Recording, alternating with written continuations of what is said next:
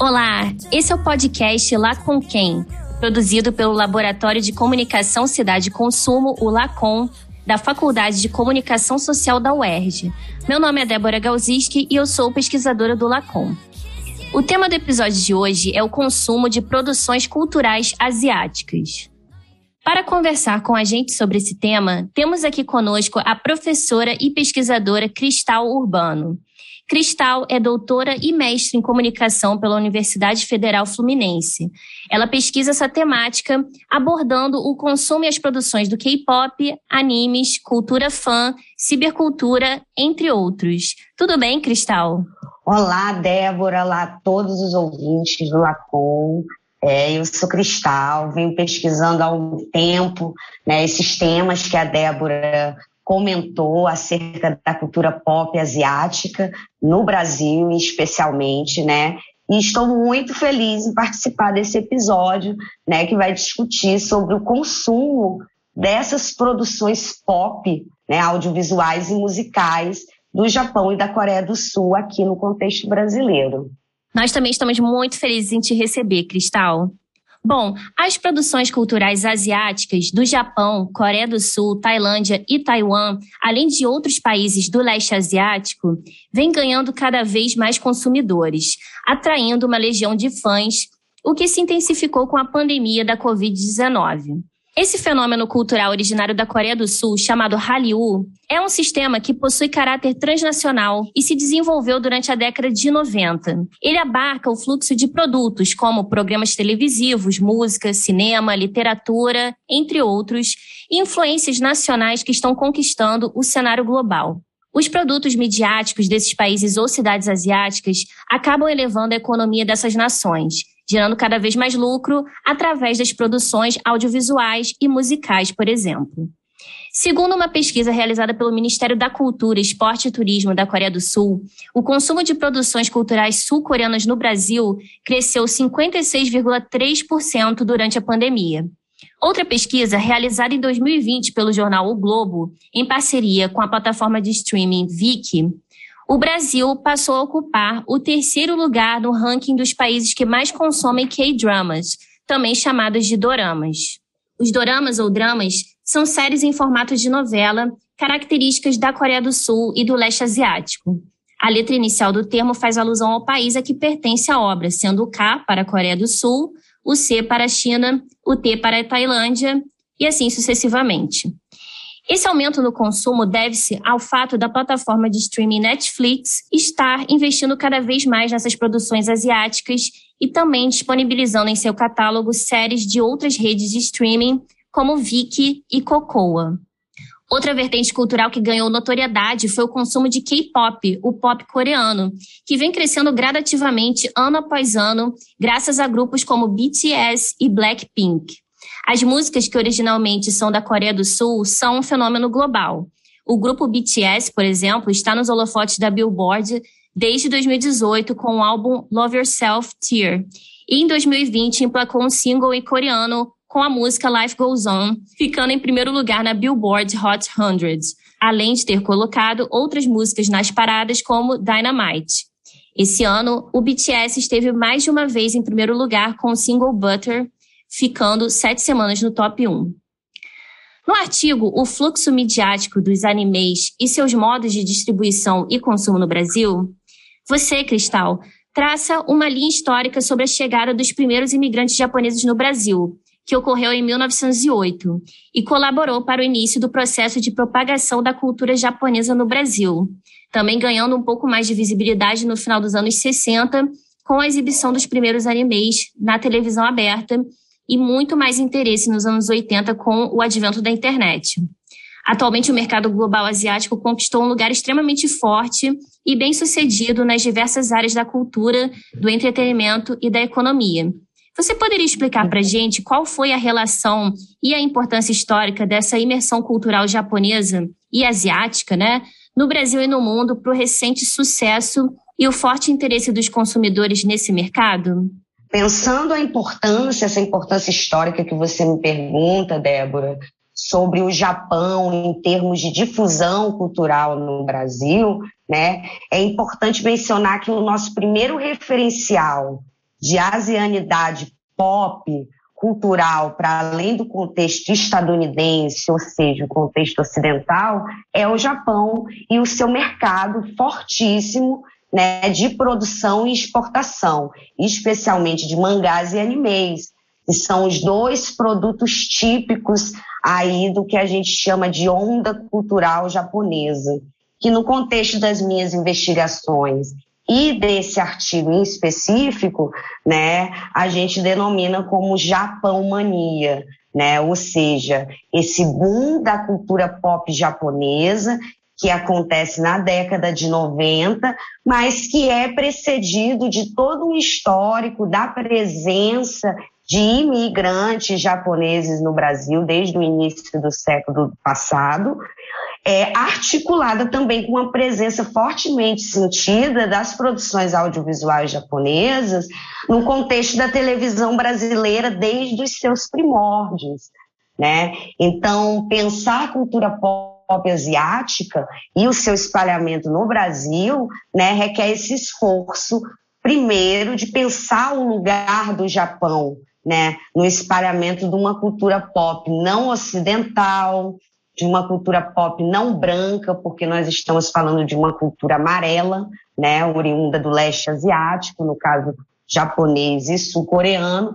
Então o Japão, ele até pouco tempo atrás, ele ocupou esse lugar de fala privilegiado né, em termos de um, uma indústria, de possuir uma indústria fortemente, né, é, fortemente ancorada é, em soft power, né, em pensar esses seus em, em, em, produtos que tenham né, essa capacidade né, de levar uma imagem positiva do Japão para o restante do mundo e os animes e os mangás e além de outros produtos, como a música pop, a música J-pop, os games, né, a própria cultura de idols, né, que permeia essa produção cultural japonesa, né, é importante para explicar como o Brasil né, até pouco tempo atrás, e eu digo até pouco tempo atrás porque nós temos o fator Coreia do Sul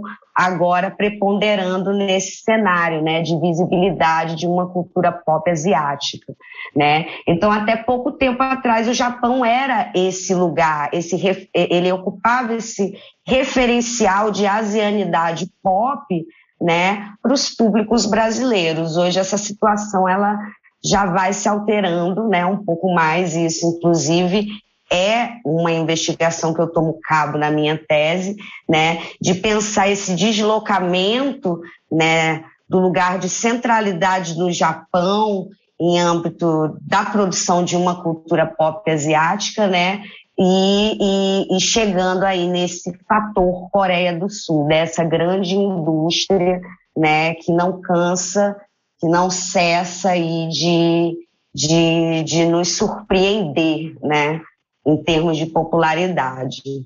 Bom, Cristal, achei muito interessante esse histórico que você narrou agora, né, sobre a produção cultural asiática, né, focando no Japão e vindo um pouco agora para esse cenário contemporâneo da Coreia do Sul, né?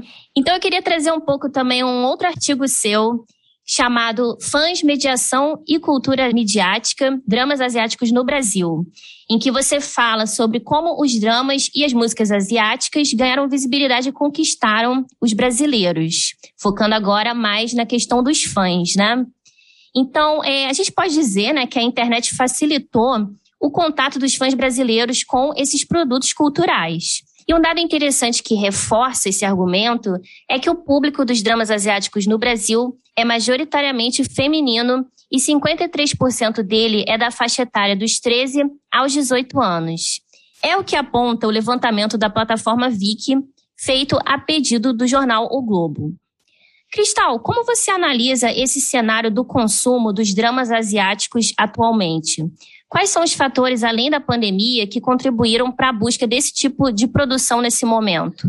Pois é, Débora, muito bom você me perguntar, ótima pergunta, né? Porque as pessoas geralmente é, tendem a considerar né, é, certas produções, quando se fala em cultura pop japonesa ou cultura pop sul-coreana, né, já remetem ou à música K-pop, né, que é bastante é, é, consumida também no contexto brasileiro, né, e no caso japonês se referir aos produtos típicos que eu havia mencionado, né, os animes e os mangás. E aí a gente tem que ter como perspectiva, né, que as séries televisivas japonesas e sul-coreanas, né, elas também são um braço forte da onda cultural dos dois países. E aqui no Brasil não seria diferente.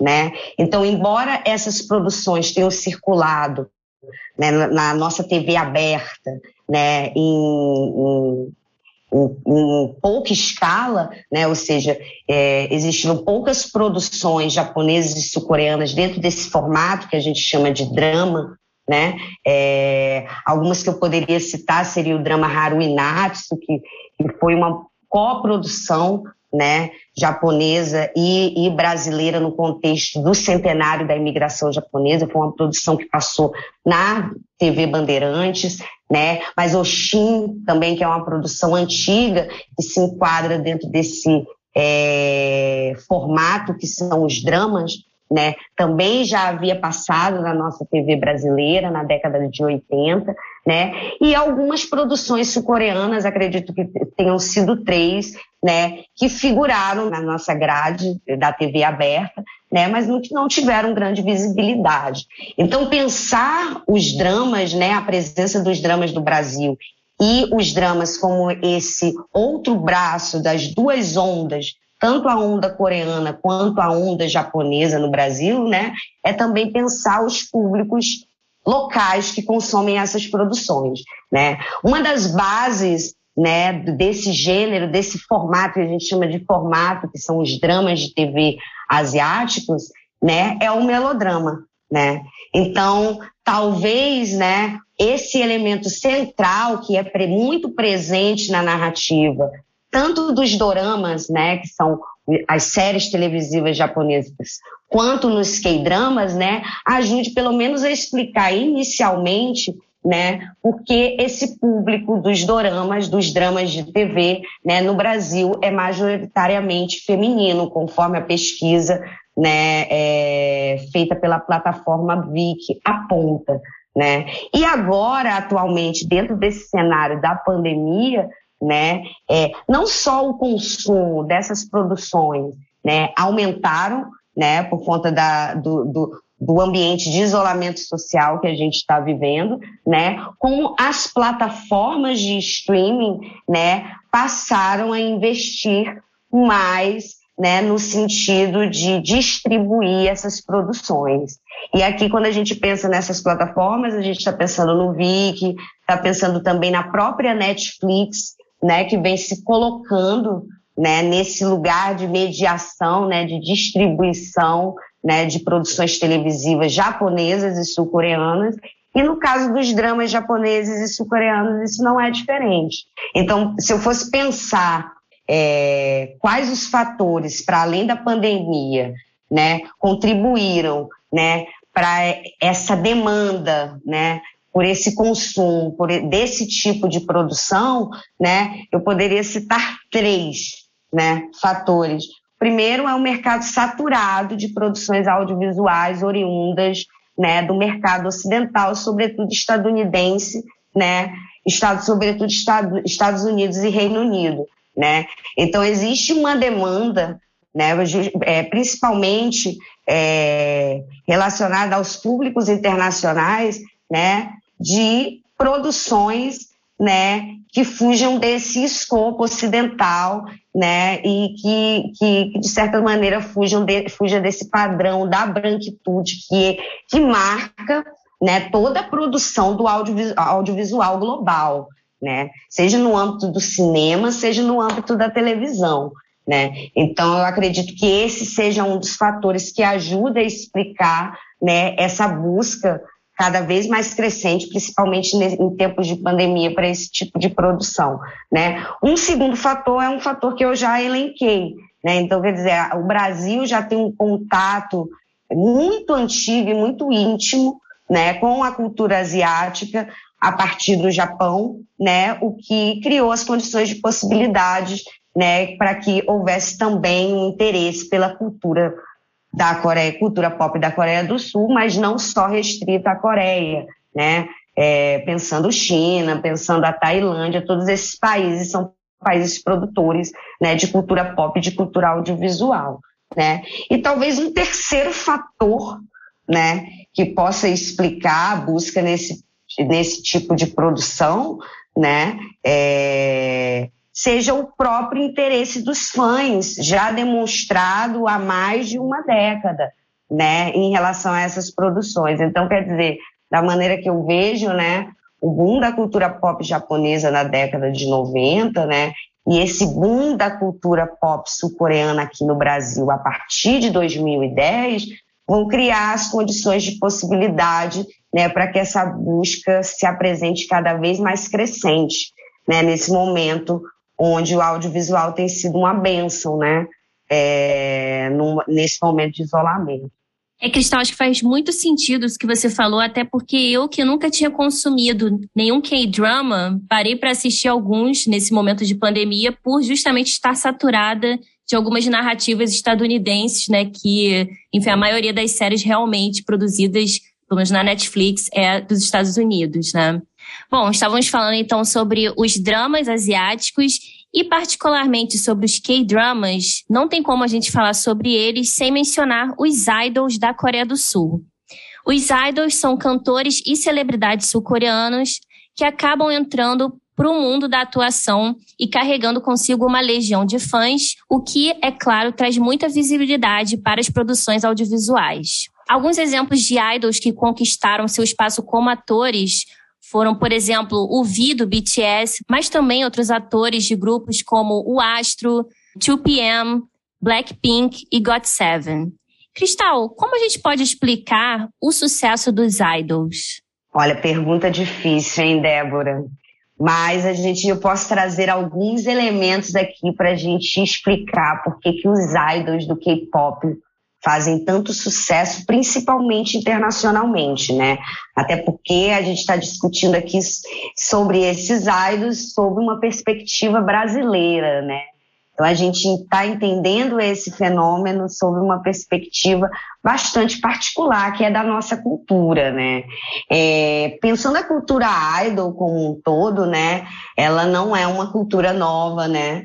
É, é uma cultura que está intrinsecamente ligada né, com a cultura pop, né, com os modos como, a, como, como os artistas da música pop se apresentam, né, até mesmo dentro de um contexto ocidental, e aí afunilando, pensando o nosso tema aqui, pensando a, a, a cultura dos idols asiática, né, mais uma vez o Japão emerge aí como esse lugar né, onde nasce uma cultura idol bastante sólida e original, né, fazendo essa intersecção né, entre é, esse diálogo entre publicidade, marketing, televisão, né, e, é, indústrias musicais, né. E esse modelo, né, é um modelo que nasce no Japão, né. Então, quando a gente pensa a cultura dos idols ali no contexto do leste asiático, a gente tem que pensar esse mercado japonês primeiro, porque é ali que emerge, né? Já na década de 70, num período pré-pop, se a gente poderia denominar assim, né? E esse modelo, né, de construção de idols que são geridos a partir de indústrias, empresas de entretenimento, é esse modelo que hoje, né, é, a gente conhece como modelo das indústrias sul-coreanas. Né? Então, quer dizer, mais uma vez, é um modelo adaptado né, aos moldes e às necessidades próprias da indústria da música pop sul-coreana, mas é um modelo que nasce no contexto japonês, né, no contexto pré, né, digamos, boom da cultura japonesa é, no, no, no, âmbito internacional. Né? E aí, respondendo a tua pergunta, né, ou tentando, fazendo movimento de, de tentar responder a tua pergunta, né, eu acho que muito do sucesso atribuído né, aos idols em termos de popularidade né, é, no mercado internacional está no modo de funcionamento das suas indústrias. Né? E aqui pensando o contexto sul-coreano, né, que desses artistas, né, das indústrias, desses grupos, né, de grupos como o BTS, ou que, que, que, que fazem parte desse fenômeno de popularidade, né, dos idols a partir do K-pop, né, o modelo ele se sobressai enquanto um elemento que nos ajuda a explicar esse sucesso, né, e essa popularização. E esse modelo, para além de envolver né, toda uma estratégia de marketing direcionada às novas mídias, né, que é algo que a indústria japonesa é, não costuma fazer, toda uma estratégia de lançamento no ambiente digital desses idols e o próprio modelo de treinamento que essas indústrias tomam a cabo, né, para gerir, para preparar esses artistas para aquilo que a gente chama de debut, né, fazem com que o K-pop se destaque, né, enquanto um fenômeno musical, né, quando comparado a outros fenômenos, né? Talvez um fenômeno musical que se compare ao K-pop, né, não só em termos dessa produção de idols, né, mas em termos de popularidade e sucesso, é o fenômeno do reggaeton, né? Que se aproximaria aí desse movimento, né, de que eu chamo de, é, de certa maneira, desocidentalizar, né, a cultura pop, a música pop, né, ou pelo menos desanglofonizar, né, a cultura pop, né, com músicas, com artistas, com idols, né, que trabalhem na sua língua lo local, né? E que tragam esse sentimento de pertencimento de uma cultura, né? Então, eu acredito que também essa noção de diferença que os idols trazem através da sua persona coreana, né, é, traduzida pela, pela língua, né, pelo idioma sul-coreano, Hangul, né, fazem com que também o K-pop, o sucesso, essa popularização possa ser explicada. Acho que uma outra questão que também é importante, principalmente quando a gente está falando sobre o BTS, é o fandom, né? Que são os fãs, inclusive tem um fã-clube oficial chamado ARMYs, que é um exército de fãs que é muito responsável pelo sucesso do grupo, estando a seu dispor 24 horas por dia. E eu me lembrei de um outro artigo seu, Cristal, chamado K-pop Ativismo de Fã e Desobediência Epistêmica, no qual você fala sobre essa relação do fandom com o grupo BTS e todas as ações que os ARMYs, né, o fã-clube, desempenha, desde arruinar um evento de Donald Trump, por exemplo, até o apoio ao movimento Black Lives Matter, Vidas Negras Importam, e outras ações de causas humanitárias. Os ARMYs fazem tudo em nome do BTS e estão sempre realizando ações para gerar um impacto positivo no mundo. Como você percebe esse fenômeno, essa articulação do fandom com esses grupos do K-pop?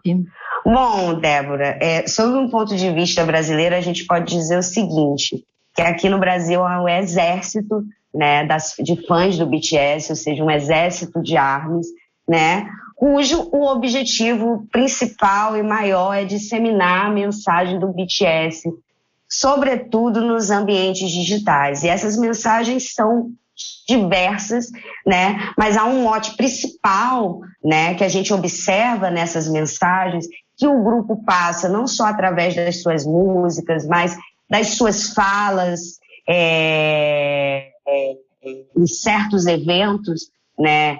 E no ambiente também digital, onde ele, eles podem conversar mais intimamente com os fãs, né, é essa ideia né, de trazer né, é, para a juventude né, um motivo de viver né, de fazer com que a juventude expresse, né, o seu eu, né, de maneira efusiva e entusiasta. Talvez isso defina um pouco e muito rasteiramente, né, o que a mensagem desse grupo, a mensagem do BTS, né? E com as armas não é diferente, né? Então, tudo aquilo que advém do BTS, advém do grupo, enquanto mensagem, enquanto uma ação efetiva que possa ser é, realmente implementada no contexto social, no contexto local, as armas estão abraçando. E aí, nesse artigo em específico que você menciona, o K-pop, ativismo de fãs e desobediência epistêmica, né, eu, trato de, eu trago uma série né, de momentos né, onde as armas internacionais, especialmente as armas estadunidenses, né, atuaram aí na frente de certas questões né, que englobam pautas políticas e identitárias muito importantes. Né? Então, com o assassinato do George Floyd, né, é, as armas emergem para dar um apoio, né, e com o apoio do BTS posterior, né, ao apoio das armas ao movimento, né, ao Black Lives Matter, né, há também todo um movimento local aqui no Brasil de apoio também a essas questões, né. Então, assim, as armas, não só as armas, não só as fãs do BTS, mas as fãs de K-pop em, em, maneira geral, tendem a se envolver em causas humanitárias, né? E isso é uma prática do fandom é, já bastante antiga, né? É, a grande diferença agora é que essas ações né, do, fandom, do fandom ganham a visibilidade da grande mídia né? Então, quer dizer, esse, o fandom da música K-pop, o fandom do BTS, ilustrado pelo BTS, né, demonstra como as fãs de K-pop, ao contrário do que se poderia supor, né, como os fãs de K-pop, eles são conscientes e têm uma percepção crítica da realidade que os rodeia. Né? Então, quer dizer, isso tudo, de certa maneira, contradiz né, aquela ideia que nós temos do fã e do pop, do, do fã do pop, né? Um sujeito alienado, um sujeito que, que realmente ele se perde dentro desse processo de consumo e recepção de uma produção cultural, né? E aí muito pelo contrário, né? Essas ações relacionadas às armas, nessas pautas e outras ações que não foram mencionadas no, no, no artigo, mas que existem, né, elas nos fornecem aí elementos para, no mínimo, questionar né, esse lugar, talvez, de uma certa apatia ou uma certa patologia que gira na discussão em torno do fã é, de cultura pop. Eu achei muito interessante isso que você mencionou, Cristal, porque eu sinto que ainda existe muito preconceito com esses temas, tanto os temas relacionados à cultura pop, como os temas relacionados ao consumo também, né? Que, enfim, o conceito de consumo é um conceito muito amplo e muitas pessoas ainda associam, dentro da academia mesmo, consumo a consumismo, né? É, então, dentro Sim. da pesquisa acadêmica, eu ainda sinto que existe um preconceito, acho que cada vez menos, mas ainda existe, né? É, com quem pesquisa esses temas, né? E são temas muito importantes que você consegue pensar muitas questões, né? É, eu posso até te falar por experiência própria, só brevemente, né? Então, assim, hoje eu participei de uma banca do, com, com o Thiago Soares, né? E a gente estava pensando como era uma banca falando de queer, de movimento queer, relação com, as, com K-cover, né? É, com K-covers, grupos de K-covers é, que, onde tem pessoas trans, negras, gordas, ou seja, esse, é, esses corpos precários né, e dissidentes. Né? E a gente estava falando como ainda né, a gente tem que fazer esse movimento de pegar questões de outras áreas, de outros estudos, para justificar a nossa aplicação desse objeto na comunicação, que é uma coisa que as outras áreas não fazem, ao contrário né?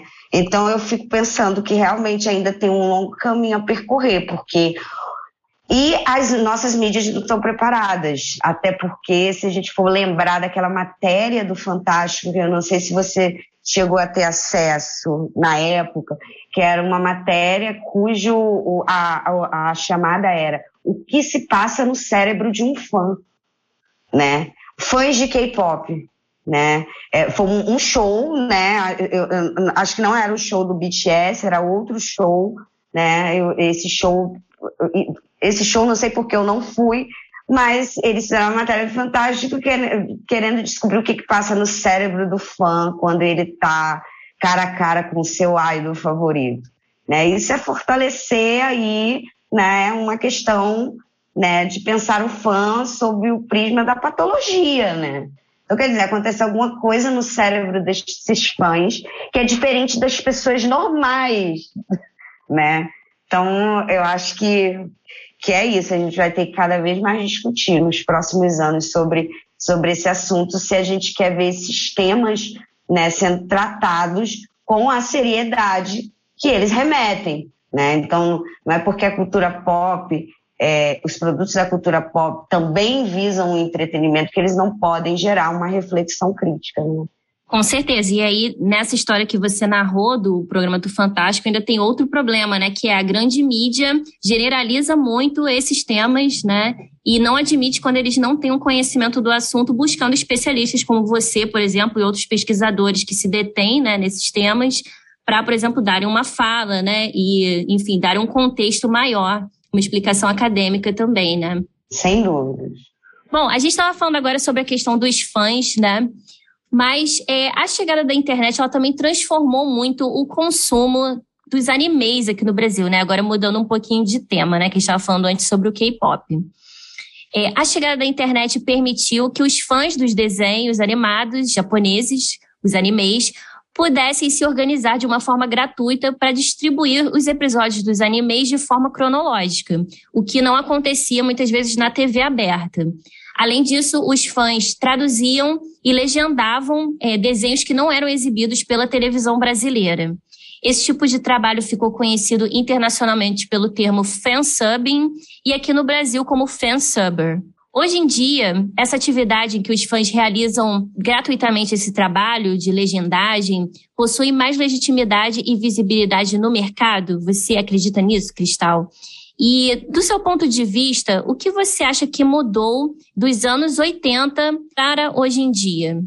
Bom, Débora, falar de fansuber para mim é falar, né, também da minha própria trajetória enquanto fã e consumidora da cultura pop, primeiramente japonesa e é, mais recentemente a cultura sul-coreana que eu passei também a consumir, né? É, esse artigo, na verdade, quando a gente fala de fanserver, né, ele, na verdade, ele é um, essa parte ele é, um, é um recorte né, bem resumido daquilo que foi a minha dissertação, que foi sobre o tema, né? Pensar essa prática de legendagem e tradução de animes, né, que emerge no ambiente digital. Mas é importante mencionar que a prática ela já existia antes do advento da internet. Né? Então, mais uma vez, na década de 90 aqui no Brasil, com o boom dos animes que se dá na TV aberta, né, vai haver uma vasta circulação né, de animes, de produções é, animadas japonesas na nossa TV aberta, né? É nesse cenário que emerge essa prática, né? Essa prática, na verdade, é uma prática que emerge nos Estados Unidos, mas a gente está pensando aqui um contexto brasileiro que é mais importante, né, para os nossos ouvintes, né? Então, pensando o Brasil e pensando essa prática, né, e pensando os dias atuais, muita coisa mudou. Né? Até porque o trabalho do fansuber, né, nos seus primórdios, ali no final dos anos 90, início dos anos 2000, se dava na escassez dessas produções circulando por vias oficiais. Né? E por vias oficiais, mídias oficiais, a gente está entendendo a televisão, né, enquanto essa mídia primeira né, de circulação dessas produções, né? Depois vai haver esse, todo esse movimento, né, é, de inserção da internet banda larga no Brasil, que também vai criar as condições de possibilidades, né, para que essa prática, né, passe para o ambiente digital. E esse era o escopo aí da minha discussão da dissertação, né? Então, quer dizer, o fansub de lá para cá, né, alguns dos objetivos do fansub né, em termos de escassez de produções circulando oficialmente, né, é, dentre outras questões relacionadas ao mercado oficial, algumas questões deixaram de existir, ou seja, alguns objetivos deixaram de existir. É, com esse advento né, do, das plataformas de streaming, de serviços licenciados até mesmo, alguns específicos de distribuição e divulgação né, é, é, da cultura anime, como Crunchyroll, como o próprio Vic também, que abriga animes e outras produções japonesas, né? A gente pensar o fansub hoje é pensar uma prática, né, que hoje anda lado a lado é, com os objetivos do mercado. Tanto que na minha investigação, ainda em 2013, né, eu já havia mapeado e percebido uma tendência desse mercado de streaming que estava surgindo na época em abarcar, né, enquanto mão de obra é, remunerada, né, esses produtores de legenda, né, amadora, gratuita, de fã para fã, né, no processo produtivo deles e o que foi o que aconteceu, né? Então hoje existem muitos é, tradutores, né, é, que atuam dentro do mercado audiovisual, desse mercado do streaming audiovisual aqui no Brasil, sobretudo pensando produções japonesas e sul-coreanas, né, que saíram desse ambiente do fansub, de um trabalho colaborativo, né, e hoje né, foram capturados de certa maneira pelo mercado, né? Mas eu, eu sempre digo que poderia ter sido pior, né? Poderiam ter contratado pessoas que não têm o devido cuidado, né, na, tradução, em certos tratamentos, né, que são dados dentro desse processo, né, que é o processo de legendagem. Né? Então, acredito que eu vejo isso de um ponto de vista positivo. Né? E aí, uma última questão sobre o fansub, para ilustrar né, é, é, essas mudanças né, que, que ocorreram dos anos 80, né, quando a gente estava tendo aí um grande fluxo de produções japonesas circulando, os anos 90 com o seu boom, os anos 2000 com essa emergência da internet e os dias atuais com esse mercado de streaming, né, é que o fansuber continua atuando, mas continua atuando em outras frentes, né? E o que eu observo é que certos gêneros, pelo menos dos animes e dos mangás, gêneros específicos, né, que jamais circulariam é, na nossa TV aberta ou a cabo, como o hentai, como boys love e outros gêneros que não estão aí, digamos assim, dentro de uma cultura mainstream né, é, dos animes, né, que sem os fansubers esses gêneros jamais circulariam né, na quantidade que hoje eles se apresentam no ambiente digital através dessa mediação gratuita. Né? Então, de lá para cá, muita coisa mudou, né? mas tanto o mercado de streaming quanto, quanto o circuito dos fansubs no ambiente digital, né, e essa é a conclusão que a gente chega no artigo, né, continuam relevantes do ponto de vista de uma retroalimentação né, da demanda por produções japonesas, não só animes, mas de outros formatos. A gente falou um pouco então sobre essa transformação no consumo, né? Começando ali naquele período da TV aberta, dos animes, como por exemplo na Rede Manchete, né? Que eu, por exemplo, consumia muito quando era criança partindo depois para a internet com os fansubers que faziam essa legendagem. E hoje a gente tem várias plataformas de streaming, né? A Netflix é uma delas. E a gente estava falando no começo desse bate-papo que a Netflix vem adquirindo diversos conteúdos e produzindo séries originais também, tanto sul-coreanas como também japonesas, né? Será, Cristal, que essa demanda por conteúdos audiovisuais não ocidentais também começará a aparecer mais na rede aberta de televisão brasileira. O que, que você acha sobre isso? Bom, eu acho assim que em termos de demanda deveríamos ver, né? Se as nossas mídias massivas, tradicionais, locais, começarem a ver o potencial da demanda por essas produções, né, sobretudo televisivas, né, eu acho que seria aí um bom cenário, um bom porvir né, para diversificar, né, a produção audiovisual que circula na nossa televisão, por exemplo, né? Então, quer dizer, a, a, gente tem uma produção televisiva, né, com grandes empresas como a TV Globo, como a TV Record, que são grandes polos de produção de novelas, né, de produção de, de dramaturgia, né, mas que ainda são polos de produção de audiovisual muito tradicionais do ponto de vista é, com que eles pensam os seus negócios e a composição de seus produtos.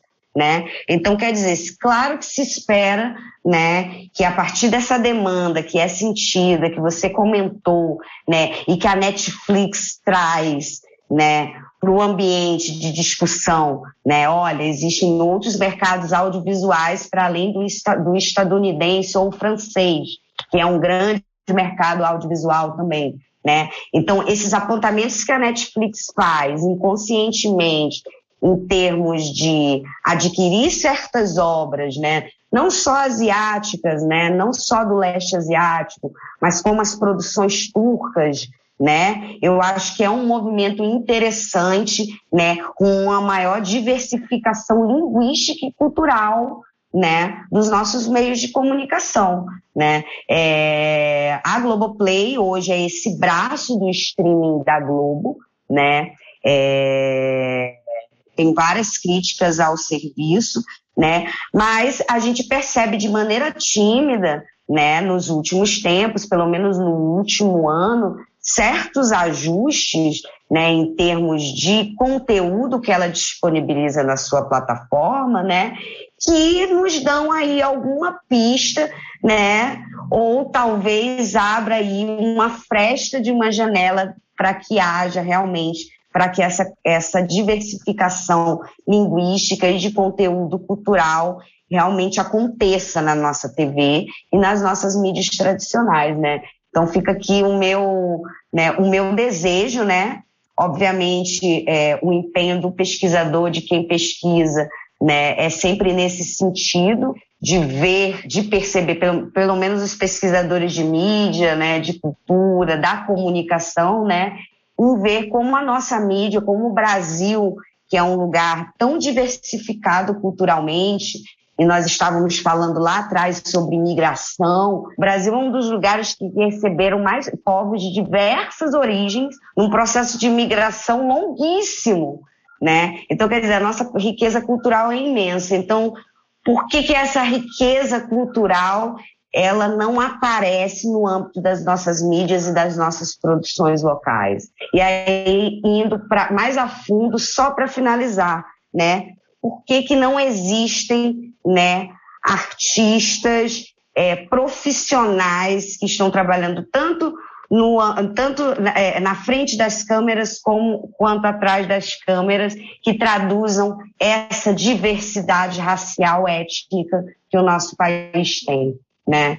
Então, é pensar também, pensar esse consumo das produções culturais japonesas e sul-coreanas, né, é sobretudo pensar o Brasil nessa configuração, né, pensar o quanto as nossas mídias ainda são muito eurocêntricas, né, na construção das suas narrativas, visuais, textuais, né, e isso acaba de certa maneira se reproduzindo na nossa teledramaturgia. Né? A gente tem poucos atores, por exemplo, de origem que, que tem uma ascendência asiática. A gente vem de um modelo de produção de teledramaturgia, né, onde, onde o status do ator, né, ele se sobressai, né, à característica étnica de um personagem óbvio né, como já aconteceu em algumas novelas que retratavam o Japão. Então, acho que são essas as questões que o tema do consumo da cultura japonesa, da cultura sul-coreana e da cultura asiática, de maneira geral, suscitam né, para a gente e trazem de contribuição para a gente refletir o nosso próprio lugar, o, o nosso lugar de produção cultural. Né? Eu acho que é isso. Com certeza, e eu concordo totalmente. Eu gostaria de ver uma TV aberta também, com mais diversidade. E realmente é curioso, Cristal, que o Brasil tem a maior comunidade japonesa fora do Japão, e mesmo assim a gente não vê tantos atores asiáticos nas novelas, por exemplo, né? Não, é um absurdo, né? Se a gente for pensar desse ponto de vista, dessa presença, que ela é fortemente sentida, né? E aí, não só em São Paulo, né? Eu acho assim, hoje imigrantes é, sul-coreanos né, estão tomando uma parte do nordeste do Brasil. Né? É uma cidade onde, onde as pessoas, uma cidade do nordeste, onde as pessoas estão aprendendo a falar coreano, os comerciantes né, para ter esse diálogo com esse pessoal que vem trabalhar né, no Brasil e acaba ficando, mas vai trabalhar na fábrica, né, né nessas empresas que estão surgindo. Então é um processo de espalhamento da cultura japonesa e isso coreana que reflete a nossa própria diversidade, né? Então é interessante realmente que haja espaços como esse, como desse podcast e outros, que possam discutir essas questões que a gente não vê na, na, na mídia mainstream, na mídia hegemônica, né?